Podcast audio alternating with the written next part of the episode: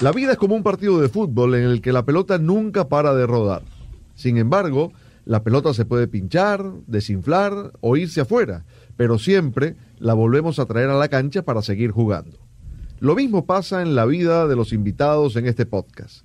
En sus carreras como periodistas, árbitros o jugadores, hubo momentos malos que los obligaron a parar o hasta pensar en dejar. No obstante, siguieron adelante y llegaron lejos. Toyota creó este podcast mundialista para que los invitados compartan los momentos difíciles en sus carreras y qué motivaciones, personas, metas o sacrificios los ayudaron a nunca parar. Bueno, continuamos y llegó el momento de hablar lo que será mañana la definición del grupo C, Polonia, Argentina, Arabia Saudita y México. Coach Steve Sampson, Carlos de los Cobos, Benjamín Galindo, Eduardo Yayo de la Torre.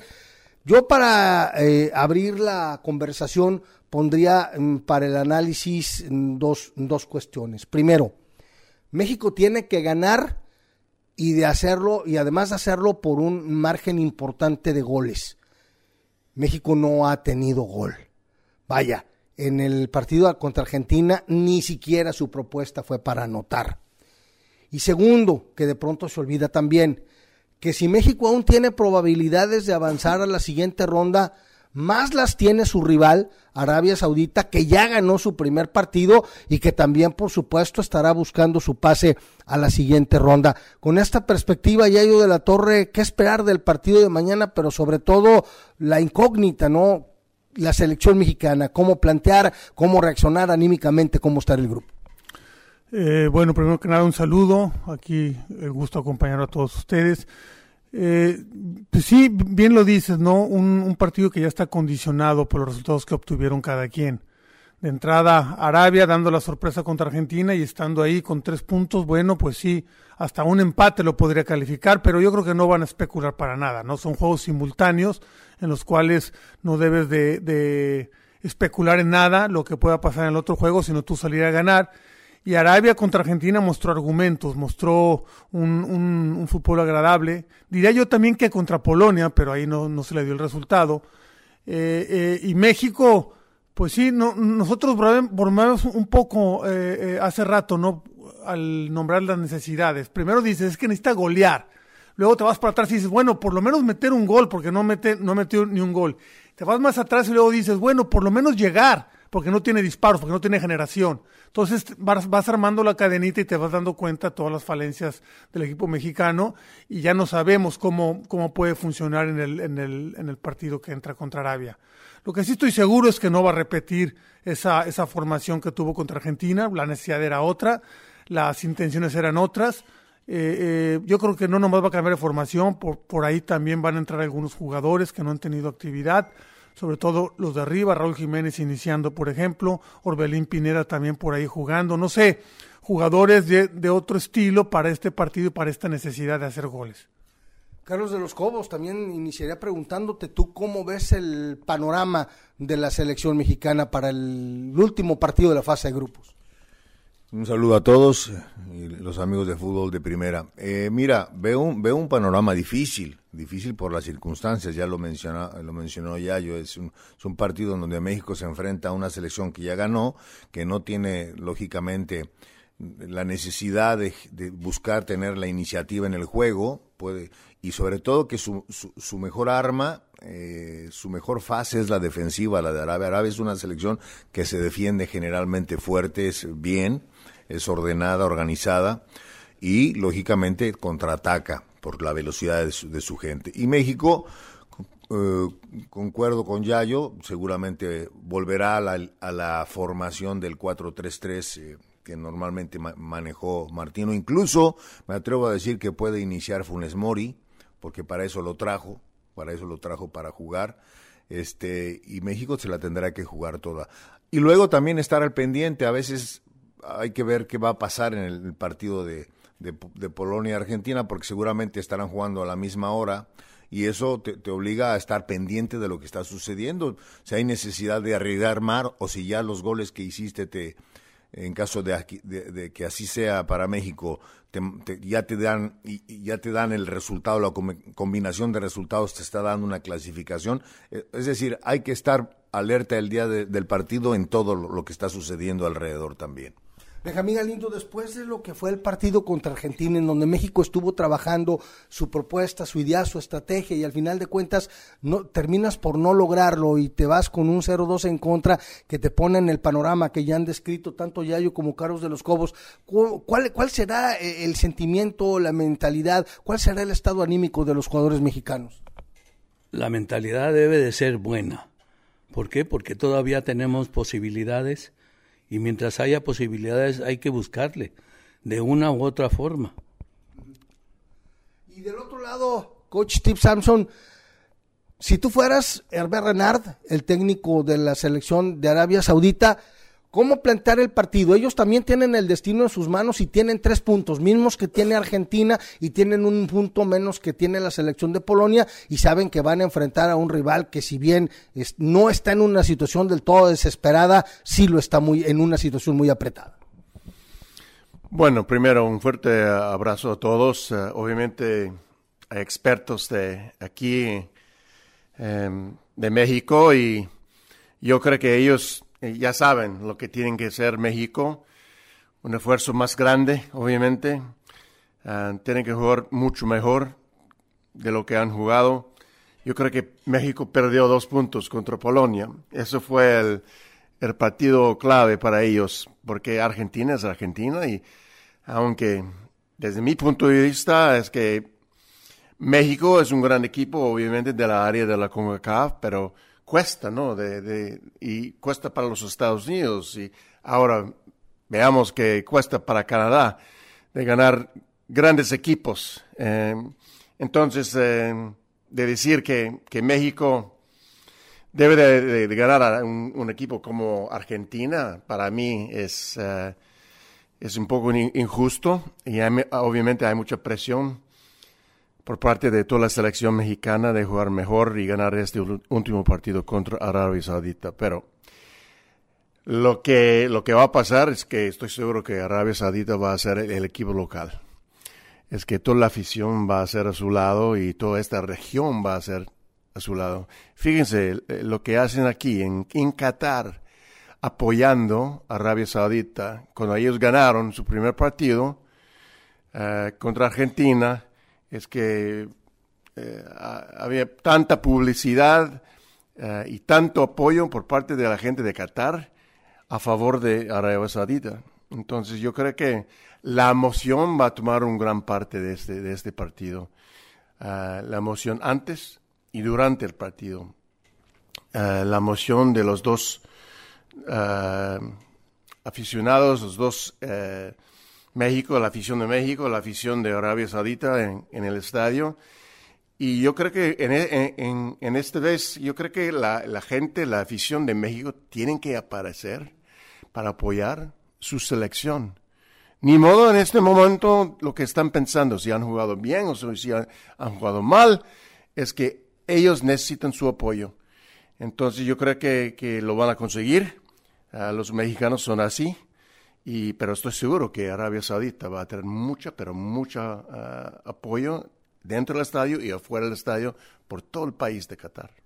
Bueno, pues ahí están los eh, primeros conceptos de los señores de la Torre, Galindo, de los Cobos y Samson. Los latinos se están haciendo notar en todas las disciplinas y posiciones de poder en Estados Unidos. Sin embargo, no llegamos hasta acá para parar. En Toyota creemos que aún nos queda mucho por recorrer y pavimentar el camino para las nuevas generaciones que empujan a toda la comunidad hacia nuevos horizontes. Y aunque el camino sea difícil, nunca tenemos que parar, porque juntos estamos yendo cada vez más lejos. Los latinos se están haciendo notar en todas las disciplinas y posiciones de poder en Estados Unidos. Sin embargo, no llegamos hasta acá para parar. En Toyota creemos que aún nos queda mucho por recorrer y pavimentar el camino para las nuevas generaciones que empujan a toda la comunidad hacia nuevos horizontes. Y aunque el camino sea difícil, nunca tenemos que parar, porque juntos estamos yendo cada vez más lejos. Estamos platicando Carlos de los Cobos, el coche Steve Samson, Benjamín Galindo y Ayo de la Torre, de lo que se espera mañana en la conclusión del grupo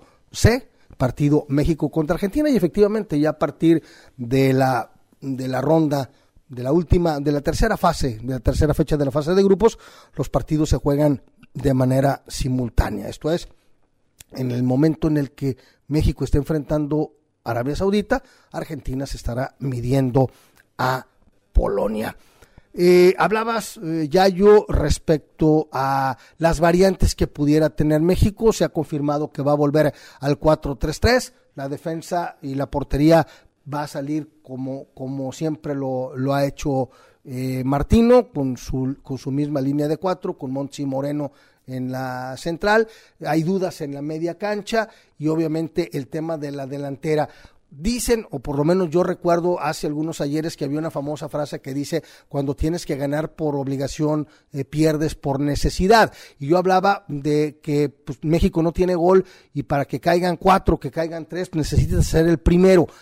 El factor anímico, ¿qué tanto la desesperación, qué tanto el cronómetro puede ser también un enemigo a vencer por parte del tricolor? Va a estar existiendo, ¿no? Desde que comience el partido, porque eh, siempre se te va a hacer tarde para hacer el primer gol, o sea, sea salvo que por ahí metas un gol tempranero, pero después tienes que ir por el segundo, ¿no? Entonces esa situación va, va a existir, hay que tener un, un, buen manejo, ahí el técnico tiene que meter eh, eh, la idea bien al jugador para, para darle tranquilidad, para darle serenidad y seguridad, pero también va a contar mucho cómo, cómo esté generando el equipo mexicano, si empieza a verse impotente, si empieza a generar muy poco, si, si su medio campo no empieza a, surtir de balones a, la delantera, pues eh, eh, eh, así tenga serenidad, va a venir la desesperación, porque eso, eso es así, y van a venir los movimientos y todo lo demás. ¿no? Yo creo que México necesita desacomodarse un poco, en el buen sentido de la palabra, desacomodarse para, para no ser presa fácil de los defensores del equipo árabe, que dicho sea de paso, alguien lo comentó, creo que Carlos este, pues es una, es una defensiva competente, ¿no? Que lo demostró en los partidos últimos de, de preparación y ahora también. Y tiene dos jugadores por ahí interesantes, por ahí importantes, ¿no? El, número 10 y el número 9, Al Dawsiri y Al Sheri, que, que, son los jugadores importantes que, que, también representan peligro. Pero ese factor anímico yo creo que eh, es ahorita lo, lo, menos importante en contra, ¿no? Yo creo que lo más importante en este momento es que la capacidad y la calidad, que el atrevimiento exista y que también la voluntad de ir para adelante exista. O sea, ya lo, lo único bueno es que es que ya no tienes nada que perder, ¿no? Hay que ir para adelante y ya. Este, es lo mismo empatar que perder, eh, pero no es lo mismo ganar. Entonces hay que buscar el triunfo. El, partido anterior sí había ciertas opciones en otro resultado y es por eso que también México optó por cierta formación que al final pues no le completó el pedido. Carlos de los Cobos, eh, en, este planteamiento ya yo habla de, desacomodar al equipo. Eh, digo, obviamente ya lo explicó cómo lo que quiso decir con este término.